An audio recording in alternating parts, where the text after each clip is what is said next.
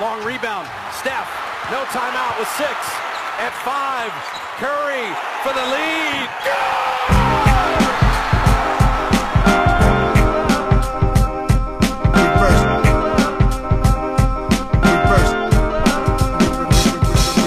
The game's a game. The game's a game. The game's a game. The game's a game. Always, always, always. Salut à toutes et à tous. Aujourd'hui, changement un petit peu de, thématique. On va parler de deux équipes qui sont en plein retour, en pleine bourre en ce moment, qui étaient pourtant mal embarquées. C'est pas le retour du boom bap, mais c'est le retour de New York, en tout cas avec euh, l'équipe des New York Knicks et l'équipe des, Brooklyn Nets qui sont euh, qui sont en pleine bourre en ce moment. Euh, J'en profite avant qu'on commence le podcast pour vous rappeler que le notre MOOC numéro 4 spécial New York en version premium est toujours disponible. Il en reste encore quelques-uns si jamais voilà vous n'avez pas pu mettre la main dessus. On vous conseille voilà de pas tarder. 320 pages on a rajouté 120 pages de plus par rapport à, l'édition d'origine pour aller encore plus au fond des choses euh, de tout ce qui fait la culture du basket new-yorkaise. Et pour cet épisode euh, pour cet épisode surprise je suis pas rejoint par Shai Mamou et Antoine Pimel mais par Benjamin Moubèche et Antoine Pimel. Benjamin qui qui nous fait le, plaisir de, remplacer euh, Shai un petit peu au pied levé. Euh, voilà si vous allez ré- régulièrement sur Basket Session vous avez forcément croisé sa plume. Si vous êtes auditeur de podcast, vous connaissez forcément le, podcast Le Carton, euh, dont il est euh, l'un des, animateurs, et son site L'Analyste, sur lequel vous pouvez retrouver encore plus de, voilà, de, choses euh, autour du basket, signé de la main de Benjamin. Bah, Benjamin, merci, merci de nous, rejoindre. C'est la deuxième fois, si je me trompe pas, que, tu participes au podcast avec nous. Donc, bah, on est ravis de t'avoir, tout simplement. Bah, ravi d'être là aussi, surtout pour apporter une upgrade par rapport à Shai Mamou qui, euh, qui donc euh, nous a fait faux bon. Mais euh, non, non, toujours un plaisir. Et puis, euh, et puis euh, comme tu dis, ça va être cool. Un plaisir de parler avec le crack Antoine Pimel aussi. Plébiscité par les fans de semaine en semaine. Mais euh, ça me fait plaisir. Vous me touchez, vous me flattez. Toi, toi, t'avais pas été, pas eu autant d'accolades qu'à l'époque, depuis l'époque où tu jouais pour le Bayern Munich euh, en 82. En 82, ouais. C'est ça. Bon, ça va être. Donc voilà. Euh, on va retrouver un Ça petit peu de notre sérieux parce que sinon on va nous dire que, pour une fois qu'on parle des Knicks, euh, on n'est pas, on n'est pas dans, dans le sérieux dans le- les Knicks. Bah, on les est dans le thème. cas. On est dans le thème, voilà, c'est ça, c'est ça. Euh, mais d'ailleurs, à propos de, de New York, bah, je vous propose qu'on commence peut-être par parler de plutôt de ce qui se passe à Brooklyn, parce que c'était l'équipe la moins bien engagée en début de saison, entre les polémiques, le bazar en dehors du terrain, dans les vestiaires, sur le terrain. C'était vraiment pas du tout le, le début de saison euh, que, que les fans de, de Brooklyn pouvaient espérer, changement de coach. Et puis euh, là, euh, des Nets qui sont en pleine, en pleine forme, 12 victoires sur les 15 derniers matchs, euh, un Kevin Durant quasiment intouchable qui, bah, qui a refait le chemin pour revenir dans la discussion, du moins la discussion pour le, pour le MVP de la saison. Des joueurs comme Kyrie Irving ou Ben Simmons qui finalement bah, arrivent à retrouver une place dans le collectif, se reconcentrer sur le basket, un effectif qui tourne plutôt bien. Euh, bah, tout simplement, quel est votre, votre sentiment, vous, sur euh, l'état de forme des, Nets en ce moment euh, et sur l'avenir, sur ce qu'ils ce qu'ils- ce qu'ils leur, ce peuvent nous réserver pour la suite de la saison? Allez, Benjamin, honneur à toi. Ça marche. Bah écoute, avec les Nets, c'est dur d'être surpris, je trouve. Justement, on avait l'habitude tout le temps de. On a, tellement l'habitude de dinguerie du côté de, Brooklyn que maintenant plus rien ne nous surprend. Donc le fait qu'il soit bon, finalement, c'est peut-être. euh, voilà, c'est dans l'ordre des choses. Finalement, on revient vers le droit chemin après tant, euh, tant d'écart. Au début de la saison, on n'avait pas Kyrie, on n'avait pas Joe Harris. Là, les joueurs commencent à revenir. Donc, il y a une dynamique plutôt positive euh, avec les, avec les Nets. Tu l'as dit, Kevin Durant revient à son top. Et en fait, euh, ce qui est intéressant avec cette équipe, c'est que effectivement, maintenant, elle tourne à 100% autour de Kevin Durant, qui a un usage rate qui explose le plafond, qui est super efficace en attaque, euh, comme dans son prime finalement, qui distribue le jeu lui-même au lieu de laisser la gonfle plus souvent à Kyrie Irving. En fait, qui est très bon dans tout ce qu'il fait. Donc à partir de là, forcément, les Nets, euh, ils capitalisent là-dessus sur leur joueur calibre MVP pour engranger les victoires. Et même de manière générale, le, le collectif a step up offensivement, défensivement. Euh, le coaching fonctionne mieux avec Jack Vaughn. Donc, dans les grandes lignes, j'ai envie de dire, il n'y a que du positif côté Brooklyn.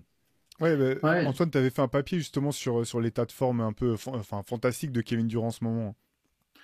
Ouais, non, Kevin Durant, je pense que c'est une des meilleures saisons de sa carrière. Mhm. Euh, c'est un joueur, au final, c'est, on n'a jamais vu quelqu'un revenir aussi bien d'une déchirure du, temps, du, d'Achille, du talon d'Achille. Et euh, quelque part, il est à nouveau dans son prime. C'est-à-dire qu'il l'était avant sa blessure avec Golden State. Et voilà, il y a eu, c'est comme s'il avait pris une, deux ans, deux années sabbatiques et il revient, il est toujours aussi fort, encore plus efficace que jamais. 56% au tir, je trouve que c'est absolument hallucinant pour vu la difficulté des, des tirs qu'il prend, le nombre de tirs qu'il prend. Euh, c'est, de toute façon, c'est un joueur extraordinaire. Et je pense qu'à partir du moment où tu as un joueur comme ça, tu es censé être compétitif. Voilà, on a vu les problèmes à Brooklyn, c'est souvent plutôt en dehors du terrain. Quand ça se contente de jouer au basket, c'est une très bonne équipe de basket. Quand Kyrie Irving se contente de jouer au basket, c'est un super joueur de basket. Même si après, il a aussi ses failles comme chaque joueur, mais, mais ça reste une équipe qui est, très, qui, qui est très intéressante sur le papier, avec une superstar, une deuxième superstar, euh, un troisième All-Star qui revient petit à petit, des bons joueurs de devoir. Donc en fait, tu te dis si ça se concentre sur le basket ça, se contente de faire son métier, cette équipe, enfin, euh, si les joueurs se contentent de faire leur métier, cette équipe, elle, est, elle ne peut être que compétitive. Et du coup, ça m'amène sur euh, juste un petit mot pour Jack Vaughn quand même. Il a, il su redonner vie à ce groupe en fait. Je ne pense pas que ce soit que Jack Vaughn, mais je pense qu'il y avait aussi de toute façon un espèce de désintéressement envers Steve Nash. J'ai l'impression que les joueurs n'ont pas voulu faire l'effort parce que Jack Vaughn, au final, son message, il révolutionne pas. Il leur dit de défendre dur, de faire les efforts, d'aller au rebond. Euh, mais voilà, les Nets se sont mis à faire des petits trucs simples qui te font gagner des matchs de basket. Ils sont beaucoup plus rigoureux. Il y a un espèce de cadre. Si peut-être Jack Vaughn, il a réussi à mettre un cadre. Bah, quand il y a un cadre, voilà, tu as, une équipe qui peut largement jouer le haut de tableau à l'Est. Après, jusqu'où, on va savoir, mais voilà, qui peut aller loin à l'Est. Ouais, tu parlais de, cadre. Ce qui, est, intéressant, je pense, à noter, c'est quand même la défense de, Brooklyn qui était catastrophique en début de saison.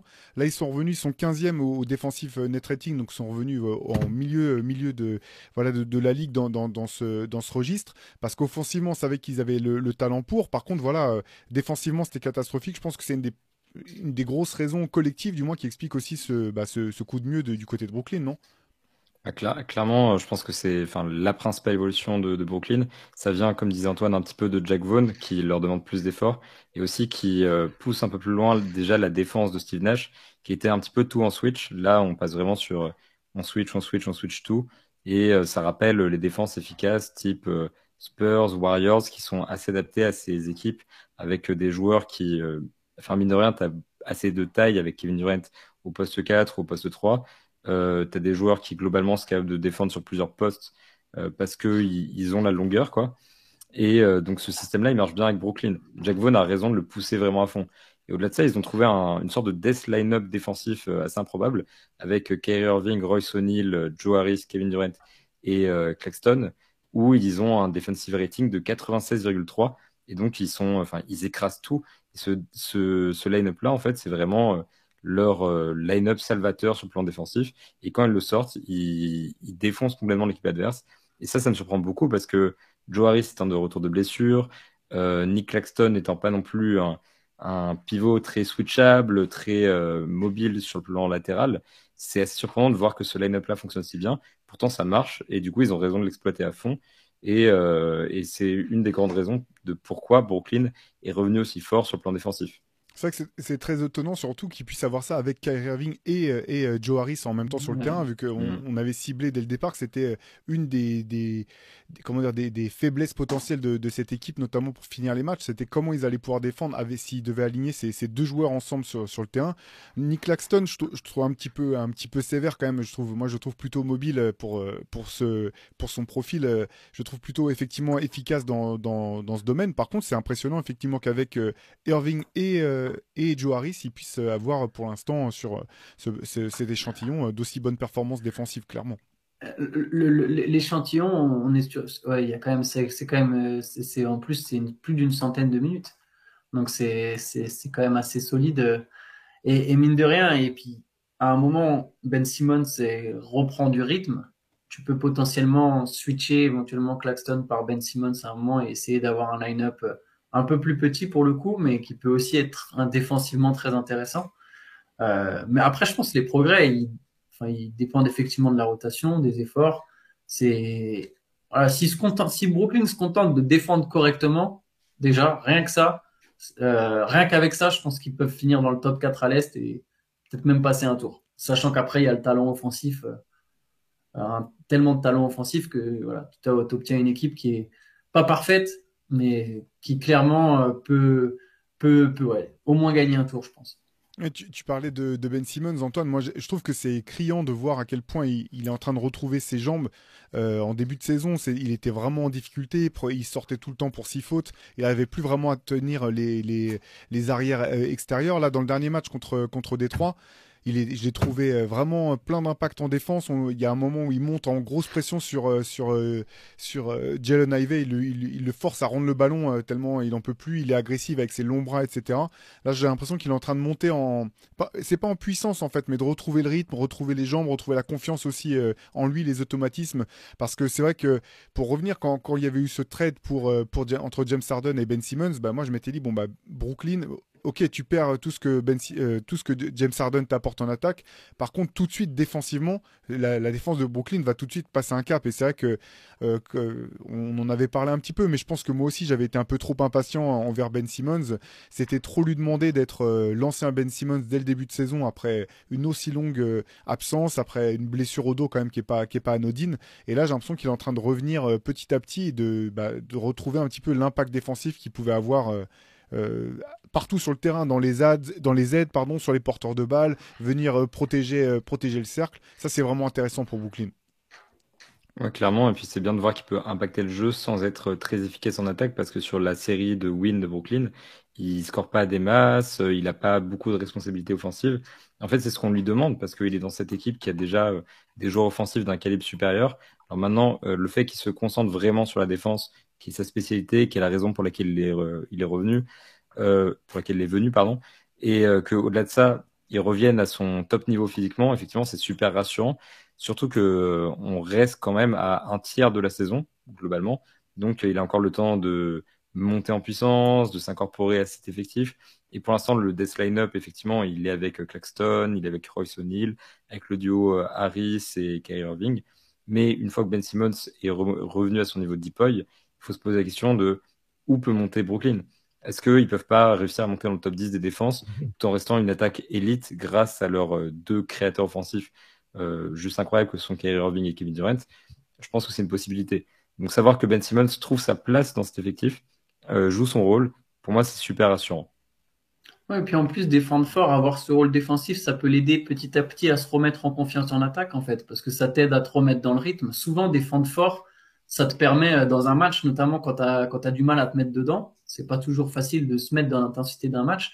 Défendre très fort, même si tu laisses de l'énergie, euh, ça comme, tu, bah, tu, tu, tu prends l'habitude de courir, de te battre, de, de, de courir, de, de te battre à travers des écrans, et tu commences petit à petit. Je pense que pour Ben Simmons, de se rendre utile mentalement, ça doit lui faire du bien.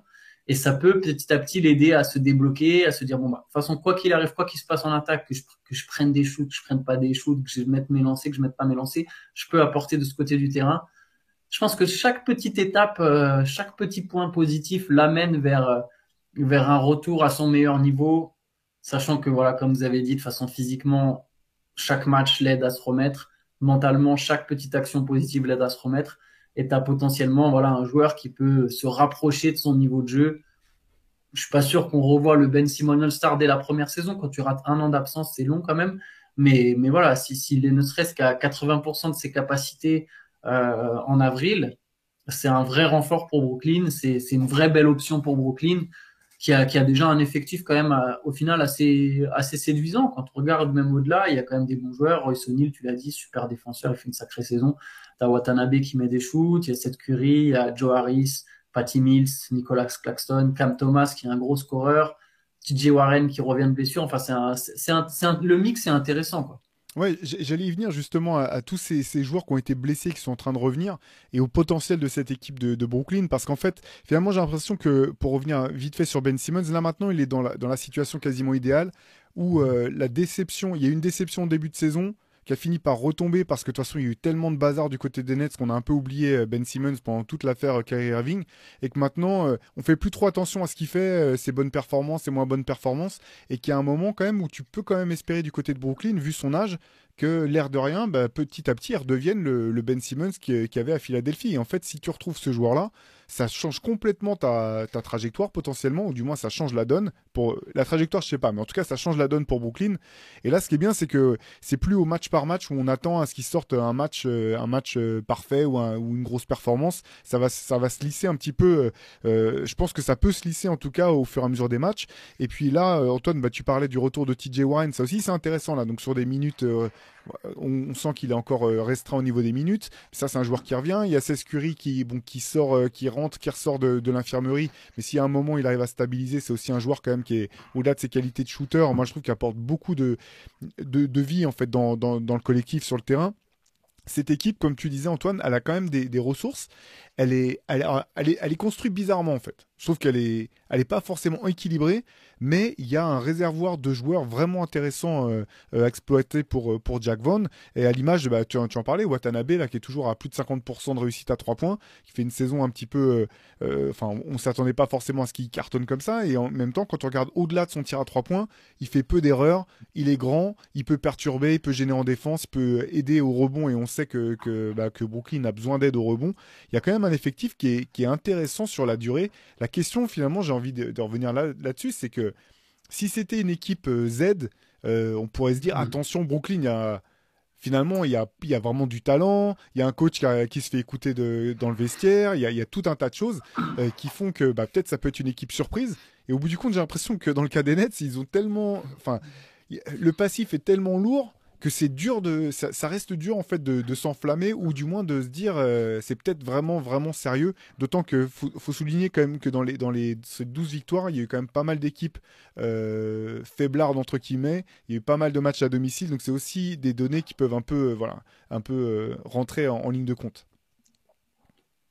Mais déjà, battre les équipes un peu faiblardes, c'est quand même le signe que généralement tu, tu, tu maîtrises un peu quand même ton, ton jeu. C'est pas toujours simple on va parler des Knicks après. Les Knicks aussi, justement, ils battent les équipes faibles et ils perdent contre les équipes fortes. Mais souvent, en fait, ça te suffit à aller en playoff. Et sinon, je pense pour, pour les Nets, le, comme tu as dit, il y a un passé, il y a une jurisprudence, si tu veux. C'est-à-dire que depuis que Kyrie Irving et Kevin Durant sont arrivés, euh, il y a toujours un pépin. Des fois, il est physique, avec une blessure. Kyrie s'est blessé, Kevin Durant s'est blessé, Ben Simmons est aussi sujet aux blessures, sans parler de tous ceux dont on a cité qui reviennent de blessures aussi. Et, et, et après, bah, il y a évidemment le passif des polémiques, des, des problèmes extrasportifs. Et je pense que on est tous quelque part un peu conditionnés par tout ce qui s'est passé ces, ces, derniers mois et on se dit non mais il, y a, il va y avoir, va y avoir, va y avoir, une, va y avoir une merde quoi, comme ça. euh, je, je, moi, moi aussi, tu vois quelque part, je reste sans doute plus euh, circonspect sur les Nets que sur d'autres équipes. Euh, que sur d'autres équipes. Euh, un peu, c'est un peu comme les Clippers, quoi. Quand les Clippers euh, cartonnent, on se dit toujours, ouais, mais est-ce que Kawhi il sera vraiment là en playoff? L'avantage des Nets, quand même, euh, par rapport à tout ça, c'est qu'ils ont aussi, de l'autre côté, le passif Kevin Durant, un petit peu de ce, cette impression qu'ils ont un cheat code, un petit peu qui peut les débloquer dans n'importe quelle situation, qui peut leur permettre de gagner contre une grosse équipe.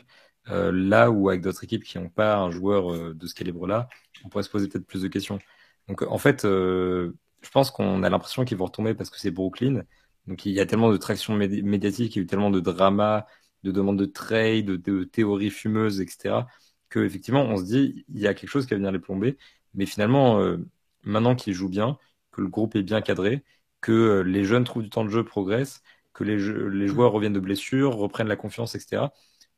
Pourquoi est-ce que le groupe déraillerait finalement? Donc euh, on peut se méfier parce que voilà, jurisprudence comme dit, comme dit Antoine, mais en soi, il n'y a pas de raison de douter de ce groupe-là qui, pour l'instant, montre de belles choses. Et on peut commencer à espérer qu'il fasse peut-être quelque chose enfin cette année en playoff. Alors, on a été beaucoup déçus, notamment à l'époque où euh, il y avait James Harden et on annonçait un, Big Three euh, énorme qui allait renverser la ligue, etc.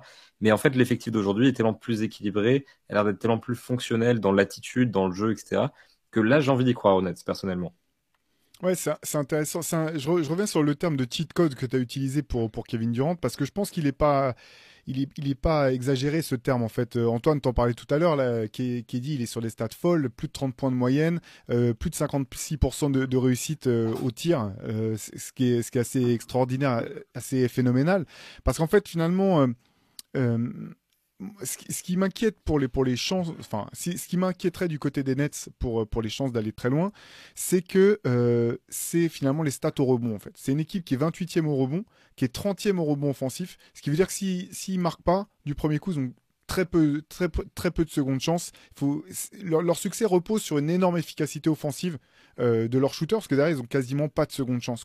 Et ça, on sait qu'en playoff, bah, c'est forcément quelque chose qui, baisse l'efficacité face aux grosses défenses. On va pas revenir sur, euh, sur la série entre, entre les Nets et Boston l'an dernier, euh, qui a été finalement le seul sweep de, de, tous ces playoffs, du moins du, premier tour. Mais ça, ça reste quand même la, limite. Et du coup, la question que je me pose finalement pour Brooklyn, qui est dans une situation très bizarre, parce que toute façon, tout est, toujours, tout est toujours bizarre à Brooklyn. Mais, finalement, ils ont un, un effectif qui est talentueux, mais qui est pas totalement équilibré. Euh, ils ont deux superstars, enfin une superstar en tout cas, une star et un all-star qui revient. Donc euh, ils ont des joueurs de, de talent, ils ont des joueurs qui, qui sortent de rotation qui sont vraiment bons en fait. Il n'y a pas vraiment des- de, de joueurs faibles, je trouve, dans, dans, dans cet effectif. Euh, on parlait de Nick, Nick, Nick Claxton. Euh, là encore, c'est un peu ma marotte du moment là sur les, les défensifs à qui on donne jamais le, le crédit qu'ils méritent. Mais euh, pour moi, c'est- ces performances sont aussi une des clés de la réussite des Nets.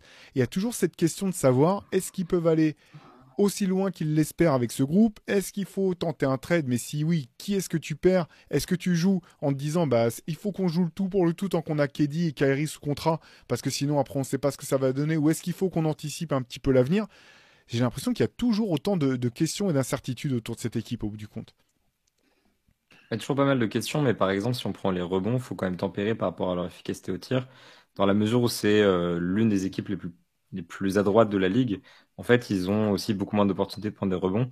Et quand on regarde en pourcentage, en fait, ils sont au milieu. Ils ont 49,8% de taux de rebonds récupérés, ce qui est au-dessus des Pélicans, étonnamment, ce qui est au-dessus des Suns. En fait, du coup, il faut tempérer un petit peu ça.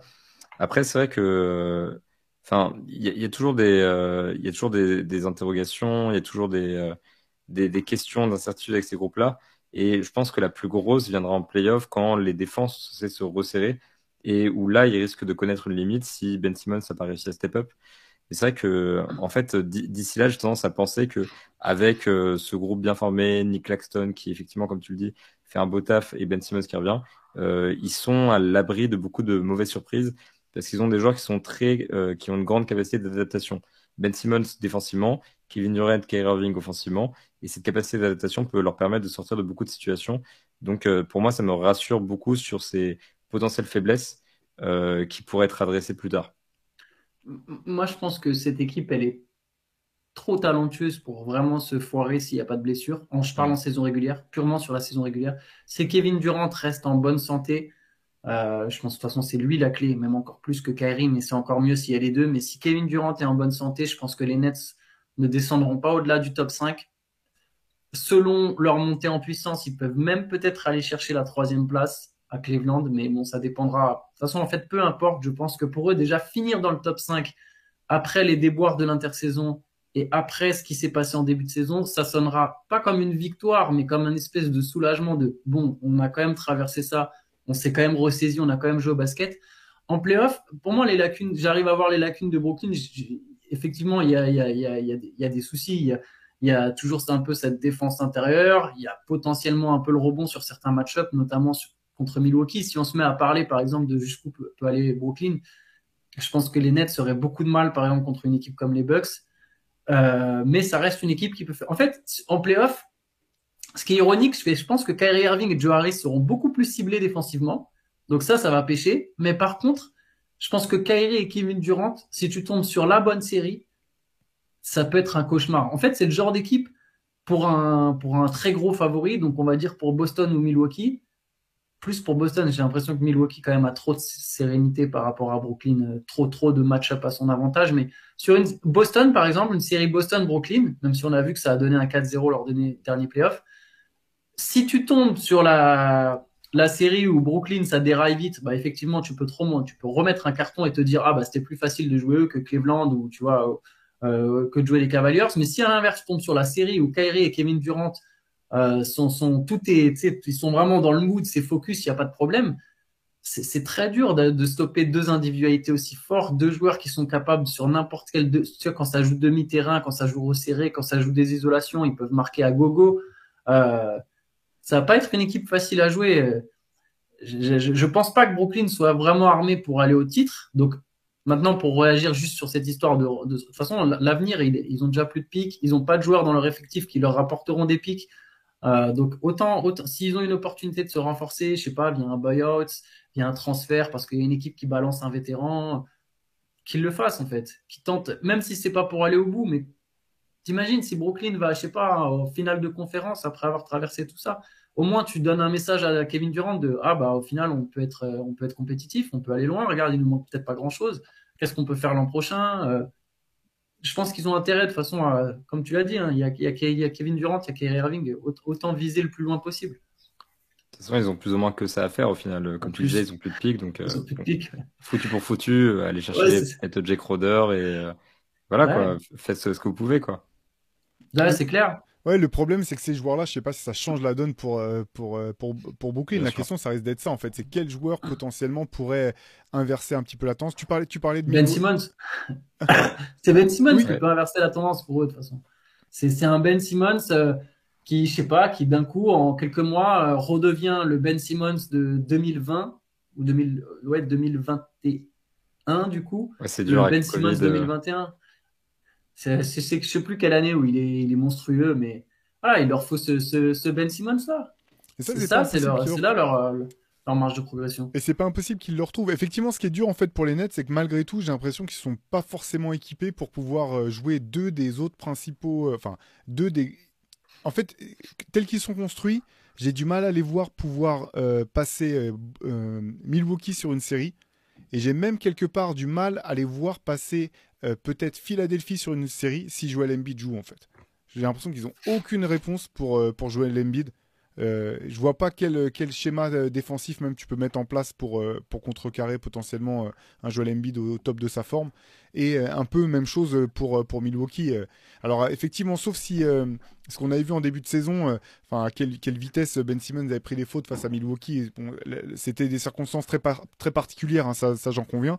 Mais même contre, contre les Bucks, ça me semble, ça me semble compliqué quoi. C'est pas pour dire que ce serait facile contre Boston, mais Boston, comme tu le dis Antoine, je peux voir un scénario en fait quelque part où où, où, ça, où ça pourrait le faire contre, contre Philly spécifiquement et Milwaukee, j'ai plus de mal en fait. Ah, ce serait plus euh, pour vous suivre un petit peu euh, Milwaukee à fond parce que pour moi c'est les grands favoris de, de l'Est, ils sont trop bien mmh. construits et en fait trop équipés pour tous les match-ups, y compris euh, Brooklyn où effectivement ils ont Brook Lopez à l'intérieur, personne ne pourra vraiment stopper Yanis, ça va être une galère parce que de l'autre côté ils ont des réponses à Kyrie Irving, partiellement à Kevin Durant, à leur shooter, etc. Pour moi Milwaukee c'est un peu à part. Philippe par contre d'un côté ils n'ont pas de réponse pour Kyrie Irving, de l'autre j'ai l'impression que de en face, en fait, il n'y a pas de réponse trop à Kevin Durant. Il n'y a pas non plus trop de réponse à, à Kyrie Irving parce que c'est pas James Harden ou euh, euh, Shake Milton ou euh, D'Anthony Melton qui va, euh, qui va changer la donne dans ce match-up-là. Donc je me dis, ça va être un peu un, un match-up, pour moi, c'est un match-up un peu incertain où les deux équipes ont un potentiel fou et j'ai du mal à vraiment voir comment ils vont se défendre l'un l'autre. Euh, pour Boston, en fait, c'est plus. Bah, PJ Tucker, j'attends de voir s'il revient aussi en forme. C'est la question côté Philly, c'est le Ben Simmons de Philly finalement on l'a bouclé bouclé. Mais euh, côté Celtics, dur pour Ben Simmons.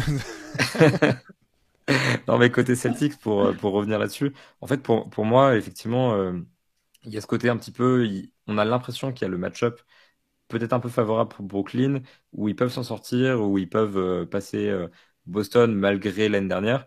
Mais en fait euh, vu les deux dernières années et surtout le sweep de l'année dernière, perso j'ai l'impression que Boston, c'est hors de leur portée à cause de Grant Williams, à cause de Robert Williams à l'intérieur, à cause des défenseurs extérieurs qui peuvent balancer sur leur shooter et sur Kyrie Irving. Et euh, en fait, pour moi, il y a un monde entre les Bucks, les Celtics et ensuite les Nets. Ah bah oui, non mais c'est clair. Non non, mais Boston serait favori de cette série. Hein. De toute façon, Boston et Milwaukee sont vraiment pas choqué un ou deux crans aux. Ah putain, ça ferait mal pour que si Kevin Durant et Kyrie se refont sweeper par les Celtics, je pense que derrière faut faut qu'ils se regardent tous devant un miroir. Je pense que... Ils organisent des grandes réunions et en mode bon, tous dans une ferme en Australie avec Kyrie Irving et ils abandonnent quoi. Non mais Keddy, je pense qu'il serait prêt à tout pour éviter un autre sweep contre contre les Celtics. Ouais, ouais. Même quitte à devoir euh, aller chez le coiffeur ou se couper les cheveux, euh, il, serait, il, serait, prêt à aller jusqu'à des choses aussi 80 ça, tirs dans le match. Tu sais s'il y a 3-0, match 4, il prend 80 tirs. genre genre laissez... ah, il serait déter en plus parce que Tatum avait quand même super bien défendu. Ah bah oui. Je sais pas s'ils se reprennent un sweep. Bon, après, c'est intéressant. Après, je pense que bah, je suis d'accord, hein, Boston serait favori de cette série. Hein. Je, D'accord dis pas aussi. que Brooklyn peut battre, peut battre Boston. Je pense que quand même Boston-Milwaukee, ça reste vraiment au-dessus. Euh, pour, pour Philly, ce qui est intéressant, c'est de se dire, est-ce qu'il laisserait pas Embiid marquer tous ses points?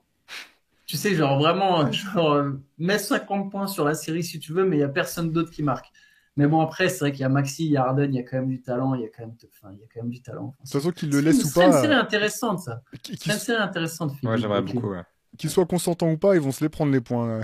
Oui. D'ailleurs, actuellement, si, euh, si les playoffs se jouaient maintenant, la série, ce serait euh, Brooklyn contre Ah ouais, ce Philadelphie. serait Brooklyn, Philadelphie. Ouais, Et moi, c'est je, signe pour ça tout de suite. Ah bah c'est clair. Ah, je suis tout à fait d'accord là. Puis Alors- James Harden contre Brooklyn en plus, voilà, c'est le petit bonus, euh, le petit bonbon par-dessus. Non, Alors c'est marrant parce qu'en fait je, dis- je dis ça Et Ben et, et en même temps euh, James. Harden c'est probablement le joueur en qui j'ai le moins confiance pour pouvoir euh, passer une série de, de playoffs euh, serrés donc euh, j'ai bien con- conscience de- de- du paradoxe mais c'est vraiment sur l'aspect euh, purement euh, domination intérieure de, de Joel Embiid face à voilà euh, l'aspect défensif de Brooklyn qui me semble le plus euh, le plus léger quoi. Game 6 à Philadelphie, quel que soit le score, il reste 3 minutes et Ben Simmons il est sur la ligne des lancers francs. C'est pas magnifique comme scénario? Ce serait. Non. Ça, Tir ça à peut trois être points en sortie d'écran pour Ben Simmons pour tuer le match. Et pour tuer le match, et il regarde le public comme ça. Non. Non, là c'est trop là par contre. Ouais, Je- non, même dans Touquet, ça marche pas. Ouais, ouais, même, euh, c'est de la fantaisie là, c'est bon. la PlayStation qui shut down direct en fait refuse de participer à un truc pareil. c'est le FBI qui défonce ta porte et qui va chercher ta play, quoi. C'est exactement ça. Bon, en tout cas, bon, Jack Vaughn n'en est pas là. On n'est pas à devoir gérer les dernières secondes d'un- match de playoff pour savoir s'il donne le ballon à, à Ben Simmons ou pas. Euh, non, ce qui est intéressant aussi, c'est de voir que finalement, euh, parce qu'il faut, faut se rappeler qu'il y a quelques, ouais, quelques mois, euh, quel- quelques semaines, on se demandait même si Brooklyn n'allait pas simplement euh, euh, ne pas refaire jouer Kyrie Irving du tout. Euh, Ouais. Finalement, l'affaire est un petit, enfin l'affaire, la polémique du moins est un petit peu retombée. Euh, lui, il s'est fait couper par Nike, comme vous le savez euh, probablement depuis. Euh, malgré tout, sur le terrain, eh ben, il a retrouvé sa place euh, dans le jeu. C'est vraiment, euh, enfin, ch- chaque fois c'est la même, conclusion avec Kyrie Irving, mais quel, joueur et quel mec bizarre. Franchement, c'est ce, ty- ce type-là, je me dis, dans, dans 30 ans, les gens qui l'auront pas vu jouer, qui regarderont ses stats et qui regarderont, euh, je sais pas, ses highlights sur, Internet, ils diront, mais c'était incroyable ce joueur, pourquoi est-ce qu'il n'a pas été euh, euh, dans la course au MVP une fois, ou pourquoi est-ce que il n'est pas plus adoré par les gens, mais sa carrière et le joueur restent toujours aussi incompréhensibles. En plus, c'est marrant parce que d'un côté, tu as ça, de l'autre côté, moi, je vois des tweets comme quoi il a donné 22 000 balles euh, à une étudiante pour lui permettre de rester à la Mm. fac. Il a, il a ce paradoxe constant de euh, il foire complètement sa com et il a des idées vraiment euh, très douteuses. Mais euh, de l'autre côté, voilà, super. il y a un bon fond apparemment et puis super joueur de basket. Mais c'est vrai que côté Brooklyn, finalement, vu que tu es sur la dernière année, la dernière année de contrat, que Kevin Durant a déjà, euh, déjà ça de partir, quoi. Il a déjà tenté de, s'enfuir. Euh, en fait, euh, tu fais ton max pour bah, tirer le maximum de potentiel de ce que tu as. C'est peut-être la dernière année où on a ce groupe de Brooklyn avec euh, Kyrie Irving. Donc forcément, Jack Vaughn, il est là, il essaie de maximiser son potentiel tant qu'il a ce joueur-là sous la main. Et moi, ce qui m'intéresse, c'est ce qui se passera après la saison. Pour l'instant, je suis juste content de voir Kyrie Irving jouer au basket correctement parce que franchement, c'est bien déjà. Vraiment, c'est bien. En, en fait, c'est, il, il vient, je pense, là, de prolonger sa carrière.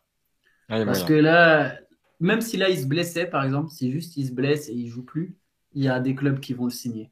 Je, je pense que si les Nets mis au placard, euh, bon, il y aurait quand même une équipe peut-être qui lui propose un contrat, mais là, tu vois, il est là, il joue, il joue bien, il est très fort. Et, parce qu'en fait, il est très fort, Kyrie Irving au basket. C'est un, fait. Bon joueur de basket. Et, ouais, c'est, excellent. Moi, en vrai, c'est le mec qui m'a le plus impressionné. Euh, je trouve que la télé ne lui rend pas hommage. L'écran ne lui rend pas hommage. C'est incroyable la vitesse à laquelle il va, à laquelle il dribble, à laquelle il change de direction. C'est exceptionnel. J'ai, vu Stephen Curry jouer en vrai. Kyrie Irving fait pas le même effet. Kyrie Irving, c'est, vraiment incroyable. Et ce joueur est très fort, c'est une énigme, hein, mais au moins là, je pense qu'en jouant comme ça, il y a des équipes qui vont se dire Ah, on tente le coup.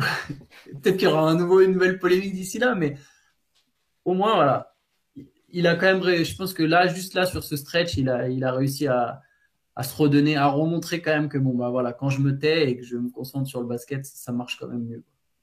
Ouais, et puis il est bon, il est bon euh, sur le terrain avec Brooklyn, il fait pas de vagues, effectivement, ça a l'air de bien se passer, euh, du moins de ce qu'on en perçoit euh, de l'extérieur avec, avec ses coéquipiers. Finalement, Brooklyn a tout simplement fini par retrouver un peu de, comment dire, de, calme et de, sérénité. Alors c'est aussi aidé par la série de victoires, on faudra voir, parce que les défaites, il y en a forcément qui vont venir à un moment ou à un autre, on a parlé tout à l'heure de leur calendrier récemment qui avait été assez clément. Voilà, tout ce que, finalement, tout ce qu'on a envie d'espérer pour eux aussi pour euh, nous, simplement fans de basket, c'est que ça reste comme ça, qu'il y ait un peu de sérénité et que ça soit le terrain qui, voilà, qui détermine ce qui se passera pour cette équipe euh, durant la saison, parce que c'était un petit peu fatigant le, la, la reprise. J'ose même pas imaginer. Je pense que euh, Steve Nash, il, a, il, a dû, il a dû rajeunir de 15 ans depuis que, depuis qu'il s'occupe plus de, cette équipe-là. Non, c'est clair, mais en fait, c'est ce truc de. D'un côté, ils ont voulu venir à Brooklyn parce qu'il y avait cette traction médiatique. De l'autre côté, depuis qu'ils sont à Brooklyn, ça les bouffe un petit peu. Et surtout avec un Mm. phénomène comme Kyrie Irving. Et là, c'est juste bon de revoir Kyrie dans des super standards. En l'occurrence, il a très très peu de déchets dans, dans son jeu. Il perd très peu de ballons. Il est très efficace au scoring essentiellement. Et euh, en fait, il a plus ou moins laissé cette. euh, Enfin, il n'a pas complètement abandonné l'idée de créer pour les autres, mais il laisse beaucoup Kevin Durant le faire. Et il a trouvé plus ou moins sa juste place dans cet effectif. Il l'avait jamais fait à ce point, je trouve, que sur la série de six matchs. Et, euh, et pour moi, c'est vraiment, encore une fois, un signe rassurant, comme Ben Simmons qui revient, de se dire Kyrie Irving est enfin vraiment bien utilisé. Il est calme, il joue au basket, euh, il joue bien au basket, c'est trop bien. Voilà, on, on est content pour ça. Si ça continue jusqu'à la fin de la saison régulière, pour moi, il n'y a pas moyen qu'ils ratent les playoffs. Et ils peuvent même faire quelque chose en playoffs. Ouais, c'est intéressant ce que tu parles. euh, enfin, tu parles de playmaking. Et moi, c'est une des choses que je trouve les, plus agréables à voir dans, le- jeu de, de cette saison. C'est justement euh, la manière dont il implique ses, coéquipiers. J'ai l'impression que, après, c'est la maturité aussi. Mais, euh, mais il, a- passé un cap, je trouve, là-dedans. Euh, J'ai l'impression qu'il cherche plus à faire jouer les autres et qu'il laisse plus le jeu venir à lui, même si, enfin, il tourne à 30 points par match. Euh, c'est un score incroyable, mais je voyais encore une fois, euh, parce c'est les dernières images que j'ai en tête, mais le match contre, contre Détroit, il commence euh, plutôt doucement, il laisse le, il, il joue même pas trop les ballons au début, il laisse le, le, jeu venir à lui, puis euh, à un moment dans le troisième, il met un éclat monstrueux quasiment à lui tout seul euh, aux, Pistons, et ça, je pense que c'est aussi, euh, aussi important pour une équipe de Brooklyn comme ça qui, est- qui a été longtemps dans la tourmente, d'avoir un KD qui alors je sais pas comment il a fait, mais visiblement a laissé passer sa, sa frustration de l'été dernier et se concentre uniquement sur le jeu, essaie d'impliquer ses, ses coéquipiers. Ça, ça me semble vraiment intéressant pour la suite. Mais en fait, c'est tout ça là qu'on parle, ça me fait réfléchir. Je pense qu'en fait, on a enfin un Kevin Durant en paix. Ouais, il ça, Pour ouais. la première fois depuis longtemps, en paix avec euh, ce qui va arriver, avec l'état des Nets aujourd'hui, avec l'état de sa carrière, avec sa, son éventuel legacy. Il y a pas longtemps, et je trouve qu'il avait une quote intéressante où il disait, de toute façon, moi, mon héritage en NBA, c'est ce que Cam Thomas, Cam Thomas, il va faire dans 10 ans. Euh, Qu'est-ce qu'il aura retenu de, de, de son pas. Donc, tu vois, il y a prise de conscience de qui il est, où il en est dans sa carrière, qu'est-ce qui lui reste à jouer. Et un joueur, bah voilà, t'as un Kevin Durant en paix, ça donne un Kevin Durant qui tourne à 56% au tir, euh, en tirant par-dessus trois mecs. Je, on parle et en fait, je suis presque très légèrement déçu qu'il soit dans cette situation, en fait. Je me dis là, on a un joueur, il est tellement fort et on, on l'aura peut-être pas en finale de conférence, on l'aura certes quasiment sans doute pas en, finale NBA. Ça me rend presque triste, même si je te dis pas qu'il faudrait que ce soit ailleurs qu'à Brooklyn. Je, je dis pas qu'il doit demander son trade, c'est pas du tout ça, mais juste, ah, ça me fait un peu, un peu de peine de me dire que ce Kevin Durant là euh, est pas dans une équipe euh, ultra méga compétitive. Ce Kevin Durant en paix, tu vois, qui vraiment juste arrive, relax, calme, qui fait jouer les autres, qui sait, qui laisse le jeu, tout comme tu as dit, tu vois. J'aimerais, ça me, ça me ferait vraiment quelque chose qui puisse avoir au moins une année encore ou deux où il, où il est vraiment dans cette situation où il a cet état d'esprit, mais ils sont là pour jouer vraiment le titre, tu vois. En même temps, là, ce qui est intéressant, c'est que si l'équipe est compétitive, c'est quasiment uniquement grâce. c'est- grâce à lui, donc euh, il, il a ce rôle-là et finalement, je comprends ce que tu, ce que tu dis, Antoine, et en même temps, je me dis bon bah voilà, de toute façon, il est dans cette équipe parce qu'il l'a choisi. Il est grosso Ah oui, modo oui, avec les joueurs qu'il a choisis, a ou choisi, du moins ouais. euh, son principal euh, partenaire, euh, c'est lui qui l'a choisi et c'est lui qui a choisi de le soutenir aussi à des moments où peut-être il aurait pu être échangé contre d'autres joueurs. Donc euh, euh, je partage ce que tu dis. J'ai l'impression qu'il y a une espèce de, je sais pas si c'est résigné au fait que de toute façon euh, bah, les Nets allaient pas se laisser impressionner aussi facilement que ça et que euh, il avait, voilà, il y a un moment, tu as signé un contrat, faut que tu joues en fait et et Mm. comme on- euh, enfin c'est fou parce que faut, faut non, si, je vais le dire sous, sous forme de compliment, mais euh, Kevin Durant, c'est un amoureux du terrain. Et finalement, je pense qu'il n'a pas, il a pas, il a pas imaginé euh, faire la grève ou comme d'autres ont pu le faire euh, pour euh, forcer la main de, de Brooklyn. Donc j'allais dire, c'est un compliment. En même temps, je trouve ça dingue de qu'il faille, qu'il faille en venir là et dire que c'est que c'est chouette qu'un mec qui est gagné, qui est payé des millions de dollars pour jouer au basket, accepte de jouer au basket. Ça, je trouve ça, je trouve ça fou. Mais, mais en tout cas, euh, voilà, je pense que maintenant, il sait qu'il est dans cette situation. Il voit qu'il y a peut-être quelque chose à faire, qu'il y a quand même du talent, qu'il y a, voilà, il y a Ben Simmons, il y a d'autres joueurs. Il y a un coaching staff. Je, je comprends toujours pas précisément pourquoi il voulait plus de Steve Nash. En tout cas, euh, là, de toute façon, il- euh, manifestement avec Jack Vaughn ça se passe bien. Il y, a un, staff qui a du talent aussi. Et euh, voilà maintenant c'est un peu ça son, challenge finalement. Alors je dis pas que ça sera sa legacy mais son challenge en tout cas pour, les années à venir c'est de montrer qu'il peut être un véritable franchise player ce, dont on ne doute pas mais et voir jusqu'où il peut, peut porter une équipe. Peut-être brinque-ballant peut-être avec des, lacunes mais après voilà une saison c'est long. Des playoffs il y a des blessures. Euh, je dis pas que moi je mettrais pas je mettrais pas forcément un euro sur les chances de, des, des Nets d'être champion NBA cette année mais en tout cas voilà on sait comment ça se passe quoi c'est Ouais, oui. Jamais, hein. regarde euh, Ouais. il suffit de enfin De toute façon, tant que tu C'est as un des cinq meilleurs parfois. joueurs du monde, enfin, tu as un joueur comme Kevin Durant, tu, tu sais que d'une manière, enfin, ça ne suffit pas forcément, mais tu, tu sais que tu, tu as des raisons, en tout cas, de penser que tu pourras être compétitif. Allez, je vous propose de parler, de, passer à l'autre équipe euh, de New York, donc les New York Knicks. Euh, voilà, donc eux aussi qui sont plutôt sur une bonne série, 7 victoires de suite, un bilan de, de 9 victoires sur, les 15 derniers matchs. Euh, et puis surtout, on va, peut-être commencer par là, tout simplement une équipe de, des Knicks. Alors, je ne sais pas si a séduit les, fans hardcore de la franchise au point de les, faire se lever en criant de leur canapé. En tout cas, elle défend récemment. Et ça, c'est quand même dans l'ADN de, de cette équipe, de cette franchise. Euh, Il y a eu pas mal de changements au niveau du roster, des rotations. Qu'est-ce que, qu'est-ce que ça vous inspire à tous les deux? Ah, Niveau roster rotation, en fait, c'est un petit peu comme les Nets. Euh, je disais tout à l'heure, ils ont trouvé un line-up de la mort défensif, etc. Les Knicks ont aussi leur line-up de la mort, mais en fait, il est défensif et offensif. En l'occurrence, c'est évidemment les trois stars de l'équipe, entre guillemets, Brunson, euh, Randle et Barrett. Et avec eux, du coup, c'est Quentin Grimes et Mitchell Robinson. Et ce line-up-là, il est juste merveilleux euh, en attaque. C'est euh, leur meilleur line-up parmi ceux qui jouent vraiment euh, régulièrement. Et défensivement, c'est pareil, c'est leur meilleur line-up parmi ceux qui jouent vraiment régulièrement ensemble. Et en fait, ils ont enfin trouvé cette harmonie dans laquelle il y a plus ou moins une hiérarchie entre les trois stars. Ils savent, enfin, ils épurent leur section de tir. Ils sont plus clean dans leur jeu. Ils se motivent en défense, ce qui est étonnant avec Tom Thibodeau jusqu'ici, ce qu'il ne faisait pas. Mais donc, euh, en fait, cette équipe des, des Knicks, c'est pareil, elle a trouvé, euh, elle a trouvé le rythme, elle a trouvé la bonne recette, elle a trouvé le truc, et elle a renoué avec les racines du coup du jeu de, Tim- de Tom Thibodeau, avec les racines des Knicks, en se focalisant plus sur la défense. La saison dernière, on était très déçus que Julius Randle euh, s'implique pas plus en défense, alors qu'il avait fait une super saison euh, juste avant. Alors là, on est assez content qu'effectivement, il, il se bouge un petit peu. Pareil, Mitchell Robinson, qui était souvent blessé, il est de retour, et pour moi, c'est un des piliers de cette défense-là. Donc Mhm. c'est un peu la, c'est un peu la même chose. Euh, on a cette équipe qui se relève grâce à des retours, grâce euh, à une harmonie, etc. En fait, euh, c'est la même chose qu'au Nets. On a l'impression qu'ils ont trouvé, euh, qu'ils ont trouvé la recette pour euh, finir la saison et qu'ils vont pouvoir se qualifier en playoff grâce à ça. Voilà, reste à voir la suite. Hein, faut pas s'emballer. C'est six victoires de suite, euh, euh, sept maintenant d'ailleurs. Ouais, ouais. Mais euh, faut pas non plus s'emballer. Mais voilà, on a quand même l'impression qu'il y a enfin la stabilité qu'on attendait à New York et que le talent est enfin bien utilisé. Ouais, Mitchell Robinson, belle progression. hein. Franchement, Ouais, ouais, ça se clairement. voit pas plus que ça dans les stats, mais il y a un, il y a un vrai cap qui est en train de se franchir euh, dans l'utilisation de son corps, dans la compréhension du jeu. C'est, j'ai pas, je, je vais pas beaucoup regarder les Knicks cette saison. Je, je vous avoue, j'ai un peu de mal à regarder les Knicks. Je, je suis pas emballé plus que ça par l'équipe. J'ai toujours du mal avec Tim Bodo. J'ai jamais vraiment aimé Julius Randle. Euh, je- je- je- mais les fois où j'ai regardé, j'ai trouvé que Mitchell Robinson, il y avait vraiment quelque chose qui commençait à se mettre en place.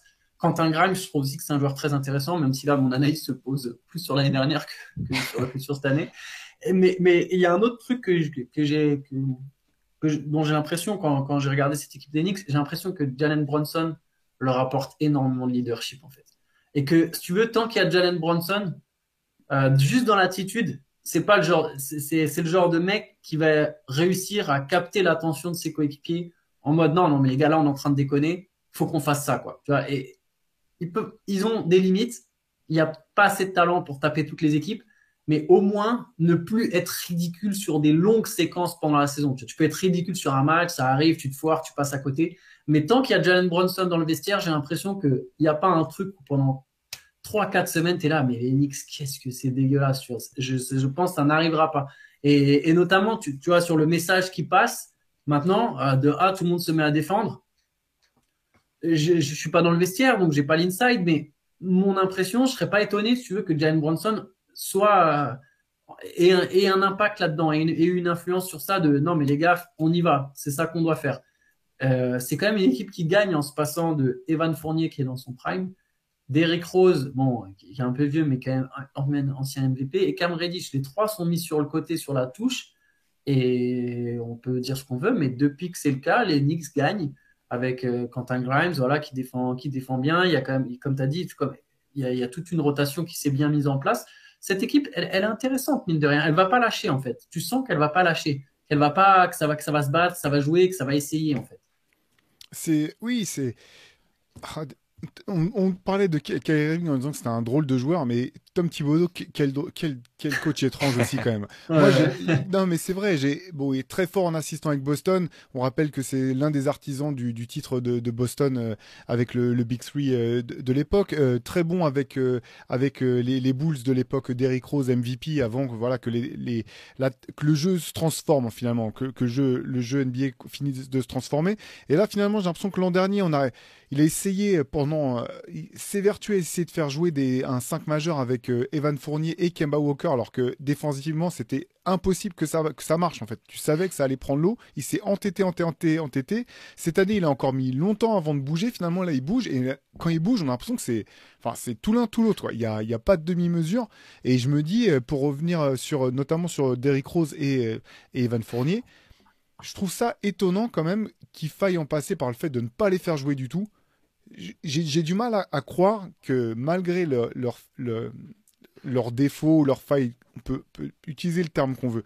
Pour moi, c'est quand même deux joueurs qui ont des qualités tellement fortes sur certains aspects du jeu que tu dois pouvoir t'en servir.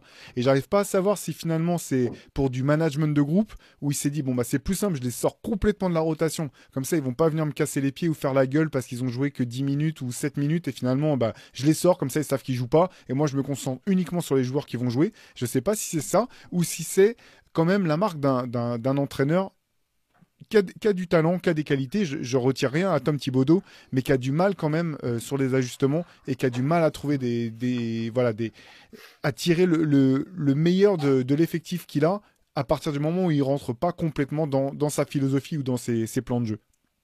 Euh, je suis un mec positif, moi du coup je suis plus dans l'optique d'essayer de, me mettre euh, team Thibodeau du coup et, essayer de comprendre un peu son, truc. En fait, je pense que effectivement il y a ce phénomène déjà de tu restreins ta rotation, tu restreins le nombre de joueurs sur lesquels tu travailles, donc tu restreins plus ou moins en fait l'alchimie dont on parle pour chaque équipe que tu dois créer. C'est-à-dire que créer une alchimie à 9, c'est beaucoup plus simple que créer une alchimie à 15. Donc euh, naturellement, euh, ça aide déjà sur ce plan-là d'avoir plus de certitude sur euh, les joueurs avec qui tu vas jouer, la manière dont tu vas jouer dans ton match, etc. Ça, c'est déjà cool. Et aussi, je pense qu'il y a un aspect mental de se dire aujourd'hui, Thibodeau, il a coupé euh, Fournier, il a coupé Derrick Rose de la rotation. C'est-à-dire un mec qui est vraiment super bon, un mec euh, qui est une légende, il les attège de sa rotation. Il a montré un peu aux autres, vous n'êtes pas bon, vous sortez de la rotation.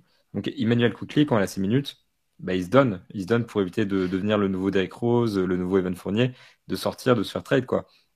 Et, et je pense qu'il y a ce truc un peu euh, militaire de Tom Thibodeau, qui certes est très très étrange dans ses équipes, qui peut être vachement dérangeant, mais au final, c'est que comme ça que les équipes de Thibodeau marchent. C'est quand il crée une équipe de soldats et qu'il arrive à et qu'il à, comment dire, à, les fédérer autour d'un truc. En fait, à chaque fois, avec les équipes de Thibodeau, on a l'impression que c'est ça. C'est quand il cut Kemba Walker de sa rotation et qu'il montre à tout le monde qui est le patron, que ça repart un peu droit. Euh, c'est quand, euh, à chaque fois, quand il fait des dingueries, qu'il s'énerve à l'entraînement ou, ou quoi, à chaque fois, il reprend le pouvoir, en fait. Et je trouve ça bizarre. Euh, c'est pas les méthodes que j'aime voir dans, dans, une équipe de, basket, mais apparemment ça marche, donc euh, pourquoi pas? Ce serait très intéressant ton analyse, je trouve, notamment sur l'alchimie. C'est vraiment bien vu, ouais. C'est après ça, je pense comme toi, Théo. Il y a des trucs, moi pareil, ça, je me dis, en fait, des fois j'ai l'impression qu'il y a des joueurs, ils ne savent pas les utiliser, tu vois. Après, peut-être qu'effectivement, c'est ouais, bon, bah non, euh, plutôt que de te faire jouer 12 minutes, je te fais pas jouer du tout. Par exemple, Kemba Walker, quand il revient, je sais pas si vous vous souvenez, l'an dernier, à un moment, il remet dans la rotation et Walker, il tape un match à 40 points en fait. Et d'un coup, tu dis, ah, mais il fait 29 et 44. Et t'es là, mais en fait, il sait jouer au basket. Il est fort, il peut apporter quelque chose. Tu vois. Evan Fournier, aujourd'hui, dans son prime, je suis sûr qu'Evan Fournier, dans plein d'équipes, tu peux l'utiliser comme un très bon joueur, tu vois. Et euh, après, Thibodeau, ça marche pour lui. Tu vois, il fait pas jouer les mecs qui n'arrivent pas à faire confiance, en qui il n'a pas confiance en défense, défensivement. Et c'est Nix gagne. Donc, euh, quelque part, tu, tu, as envie de te dire, ouais, bah, il n'a pas tort, mais, mais ouais, tu as l'impression quand même qu'il y a une limite. Quoi. Tu, tu, dois quand même pouvoir trouver un rôle à ces mecs-là. En, fait, ce que, ce que, je comprenais pas. C'est bizarre. Hein. Ce que je comprenais pas l'an dernier, mais après, on va, je vais pas revenir tout le temps sur l'an dernier, c'est qu'en fait, c'est pas que Kemba Walker et Evan Fournier peuvent pas jouer en fait. C'est que je voyais pas comment ils pouvaient jouer ensemble si tu voulais avoir une défense qui, tient la route en fait. C'est ça. Et limite, euh, là, là t'as l'impression que c'est un petit peu pareil. C'est les tout le monde se fait punir en, même temps.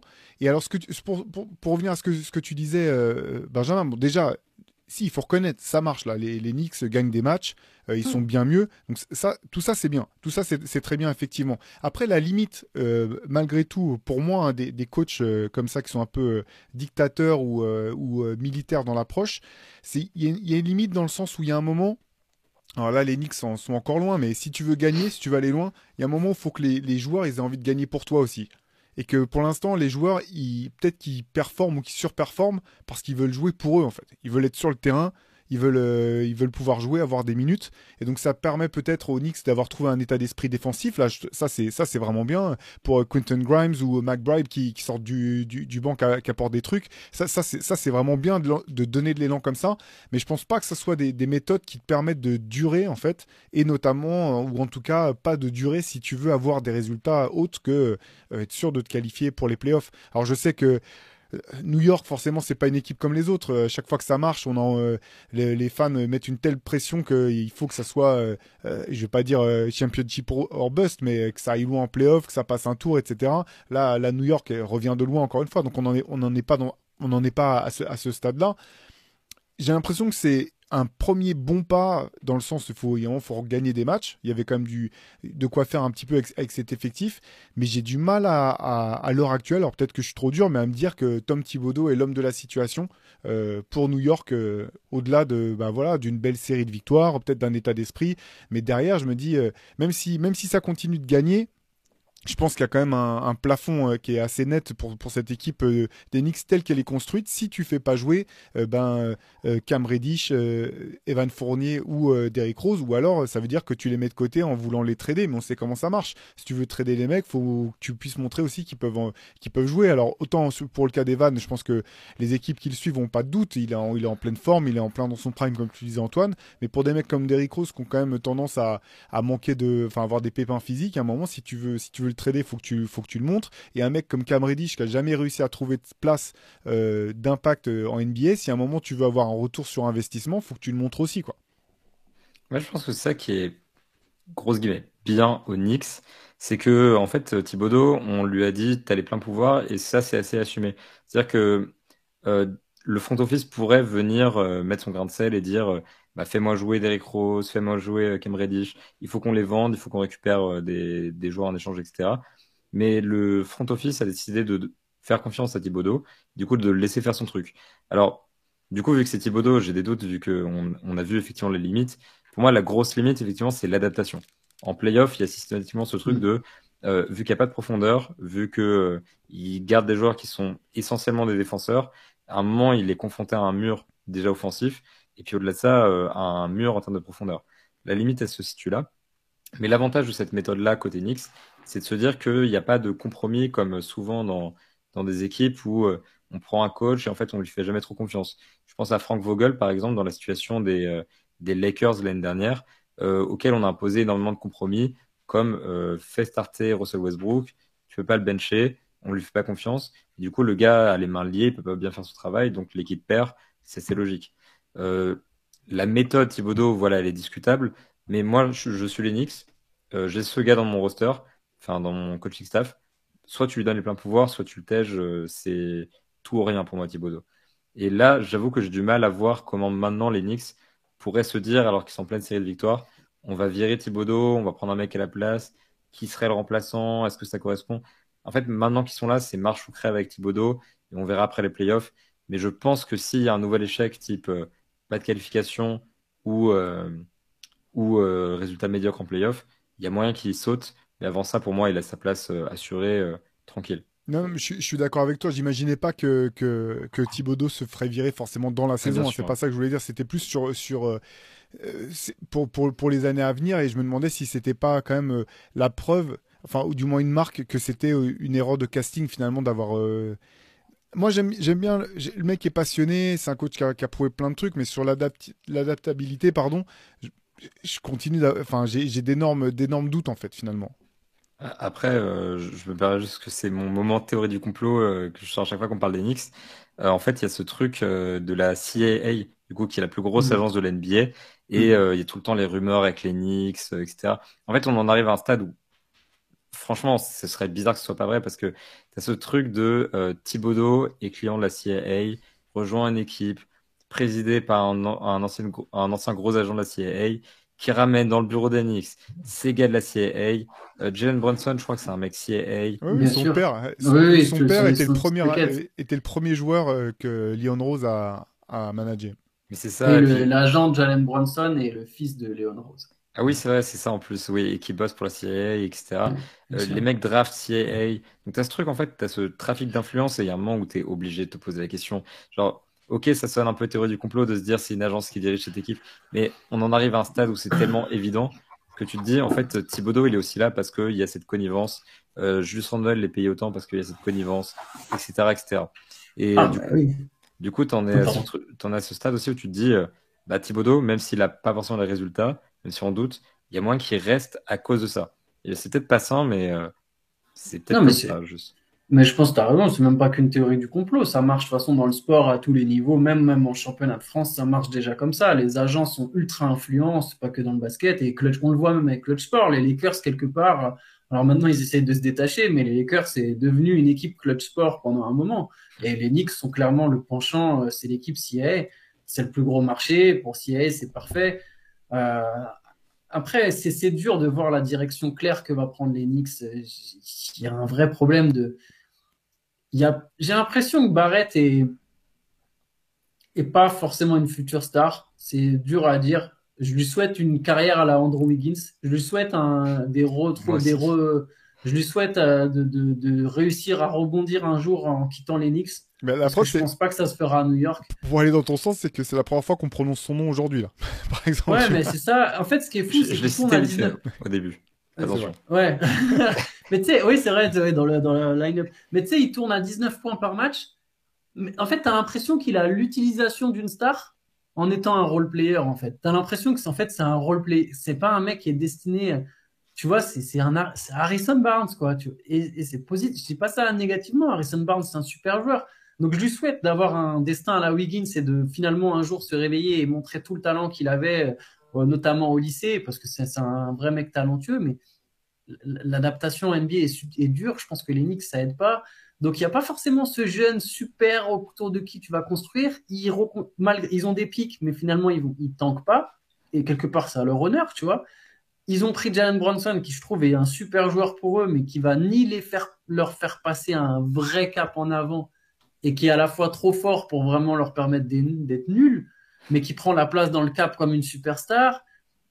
C'est très bizarre. C'est une équipe, tu as l'impression, qui est destinée à être milieu de tableau. Mais quelque part, en gagnant des matchs et en jouant peut-être les playoffs, bah, c'est déjà presque positif parce qu'on il y a eu tellement de. Tu vois, c'est un peu comme les Nets, tu sais, où on dit, bah, il s'est passé tellement de choses. les Knicks, il y a eu tellement de saisons de drama, de, de trucs pourris, qu'au final, ils font juste les playoffs et on pourrait presque en être satisfait. j'ai beaucoup de mal à voir dans quelle, quelle direction prendra cette franchise. Je l'avais nommé, en équipe surprise cette saison, donc je, tu vois, je suis pas surpris que cette équipe, par exemple, fonctionne bien au qu'elle en playoff, mais j'ai du mal à comprendre quel est son quel est son, son, plan futur en fait. Je sais même pas si les dirigeants ont un plan en fait, tout, simplement. Là, les Knicks, ils sont euh, sixième aujourd'hui, euh, donc on est le, le 20 décembre. Euh, cette place, ça vous semble tenable sur, sur, le, sur le reste de la saison? Bah, ce qui est compliqué, c'est qu'ils sont devant le Heat, par exemple, qui a beaucoup, beaucoup, beaucoup de problèmes de blessures depuis le début de la saison et qui, pour moi, a un plafond bien supérieur parce que mm. plus d'expérience, mieux coaché, plus profond, bah, en fait, plus de talent, etc. Tu as les euh, Hawks qui, mine de rien, pareil, ont des problèmes de blessures. Euh, ils ont des problèmes d'adaptation aussi avec des jeunes Murray et ça va venir aussi. Moi, ces deux équipes-là, je les vois bien euh, passer devant les Knicks à terme parce que les, Knicks, Antoine le disait il y a un moment dans le podcast, j'ai l'impression que ça fait deux heures, mais euh, ils ont ce truc où ils, en fait, ils perdent contre les grosses équipes. Là où euh, le Heat et les Hawks, eux, ont la capacité de gagner contre les petits, mais aussi contre les gros. Donc forcément, à terme, à force de, à force, quand on va, quand on va avancer dans la saison, cette faiblesse-là des Knicks va sûrement se voir et ils vont sûrement descendre. Maintenant, le huitième spot éventuellement et la place en playoff, pour moi, elle est plutôt pour eux. Euh, parce que les autres équipes qui sont en dessous du top 8, pour moi, ne feront pas les playoffs. Je, suis tout à fait d'accord avec toi. Moi, je pense les deux mêmes équipes que tu as citées, je les vois passer devant New York. Par contre, je pense qu'en fait, ils vont profiter d'une relative faiblesse de la conférence Est. Euh, enfin, elle est homogène, cette conférence, au-delà des deux cas d'or, mais j'ai l'impression qu'il y a quand même beaucoup d'équipes pas si fortes que ça. Et par exemple, il y a beaucoup plus d'équipes qui ont intérêt à s'autodétruire qu'à l'ouest. Tu vois, à l'ouest, au final, es les, même les Wolves qui sont 11e ou 12e, enfin aujourd'hui, ils sont pas 11e ou 12e, ils sont mieux placés, mais même les Wolves, ils ont, ils peuvent pas s'autodétruire, ils ont déjà transféré leur pic. Tu vois, tout le monde va, va se battre vraiment pour ce spot en playoff jusqu'au bout. Les Knicks, je pense qu'il y aura moins de concurrence. Je pense que, tu vois, par exemple, derrière eux, si tu prends le classement derrière eux, donc il y a donc Miami et Atlanta qui effectivement ont passé devant. Indiana est 9e. Je pense que Indiana, mine de rien, va quand même transférer ses vétérans, en fait, à un moment ou à un autre. Euh, je, pense que ça va quand même être le plan, au moins un des deux, tu vois. Ou au moins tanké, je pense. Ouais, ouais, non, mais peut-être carrément tanké, mais tu vois ce que je veux dire, c'est Indiana, en tout cas, ne va pas chercher plus que ça, je pense, à jouer les play-in ou les play-offs. Ça va être, bon, bon, on fait jouer nos jeunes, si ça gagne, ça gagne, puis si ça perd, euh, voilà, on va, on va trans Je pense qu'au moins un des deux entre Buddy et les Miles Turner va être transféré, voire les deux. Euh, donc Indiana va pas être non plus dans la poursuite absolue. Toronto a, je pense, un plafond un peu plus grand que New York, mais a des difficultés sur une très mauvaise série. Toronto peut, sur un coup de tête, euh, tenter de tanker. Pourquoi pas Tu vois, après tout, je veux dire, je, te dis pas qu'ils vont le faire. Je suis pas dans un, je suis pas persuadé qu'ils vont le faire, mais ils peuvent en tout cas au moins arriver au stade de se poser la question. Euh, Chicago, je pense que eux, il faut qu'ils le fassent. Là, j'insiste, je le répète, je crois à chaque fois, mais je crois que vraiment Chicago, c'est, faut arrêter les conneries, il faut juste tout casser. Il faut que tu arrêtes parce qu'après, je, reçois des, menaces et des, lettres d'insultes de, fans des Bulls, moi. Donc, ah, à chaque fois, je leur dis de les, envoyer directement Antoine Pimel, mais évidemment, ça. Et derrière le 12e, là, on en vient jusqu'à Washington, qui a oh, perdu 10 matchs de suite et qui est en train de tanker.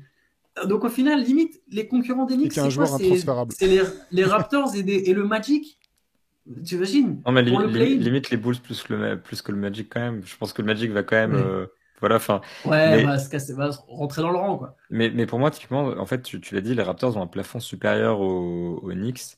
Et euh, en fait, c'est marrant parce que ce matin, j'ai écrit justement sur ce, cette série de défaites et j'ai voulu faire une partie en mode est-ce qu'ils vont tanker, est-ce qu'ils vont trade des gens? On ne sait pas, avec cette franchise, en fait, on ne peut pas mm. savoir. Euh, donc, peut-être que s'ils décident de tanker, soyons fous, les Knicks auront un peu le boulevard vers les playoffs. Sinon, je pense que ça se battra au play-in euh, entre les deux, justement. C'est vraiment les deux équipes que je vois un petit peu se taper euh, à cause de leur dynamique actuelle euh, pour les Raptors, que je vois se taper dans le play-in. Mais c'est vrai que les Pacers, typiquement, c'est un peu les Hornets des années précédentes. Ils ont ce jeune meneur super, ils ont un petit peu des vétérans qui sont là pour encadrer le tout, mais ils n'ont pas intérêt fondamentalement à jouer les playoffs. Et de toute façon, s'ils les jouent, c'est pour se faire sweeper par Milwaukee. Donc, euh, euh, autant avoir un meilleur pick. Enfin, voilà. Les Bulls, euh, en fait, à tout dit, les Bulls, je pense qu'il faut les exploser. donc, ils ont cette chance-là d'avoir un. Il y a neuf équipes qui jouent les playoffs à, à l'Est. Il y a une équipe qui sera mise de côté. Voilà, on verra si c'est l'Enix ou pas eux, mais il y a, finalement, ils ont beaucoup de chances de les faire par dépit, plus ou moins. Par défaut, ouais. Ouais, c'est ça. Donc, bon, euh, pourquoi pas, mais euh, je serais déçu quand même que les Knicks, après avoir recruté Jalen, euh, Bronson, en donnant autant de responsabilités à RJ Barrett, en payant autant euh, Just Randle, en donnant autant de confiance à Tom Thibodeau, en coupant Derrick Rose et Van Fournier de la rotation, fasse juste huitième et se fasse sortir des playoffs au premier tour. Ce serait un peu décevant, mais c'est ce vers quoi il se dirige. Bon, en tout cas, ce qui est sûr, c'est que même euh, sans être fan des Knicks, retrouver une, équipe de New York qui défend et qui met la défense au centre de son projet et qui, euh, montre que c'est pas que des idées et qui, met en place sur le terrain, ça, ça fait, ça plaisir. Euh, dans, le MOOC spécial New York, bah, on revient forcément sur ces équipes ultra défensives, rugueuses, etc. Là, le jeu a bien changé, on n'en est pas là, mais ça fait quand même plaisir de voir voilà, les, des Quentin Grimes ou McBride qui sortent, qui sont au Quickley même, qui, qui mettent une grosse pression sur les porteurs de balles loin, de, loin du panier. Tout ça, ça fait, ça fait quand même, ça fait quand même plaisir. Euh, merci Benjamin et Antoine pour, pour ce podcast. Je vous souhaite, euh, comme à tous nos auditeurs, bah, de passer de bonnes fêtes de Noël. Euh, nous, on se retrouve la semaine prochaine. Euh, on aura un podcast aussi pour faire un petit récap avec un invité. Vous, vous verrez ça. On vous laissera découvrir tout ça la semaine prochaine. D'ici là, passez de bonnes fêtes. Continuez à jeter un coup d'œil sur Basket Session parce qu'il y a toujours des matchs qui se jouent et nous, on sera là pour, pour les commenter, pour, pour les analyser. continuez à aller, si vous n'avez pas, voilà, que ce soit le MOOC spécial New York ou d'autres et que, comme on sait qu'il y a des cadeaux de Noël qui arrivent, ça sera peut-être trop tard pour le recevoir, mais si vous avez un petit peu d'argent dans votre escarcelle, bah, ça peut faire des, bonnes idées pour vous. Et puis on vous dit à très vite. Ciao.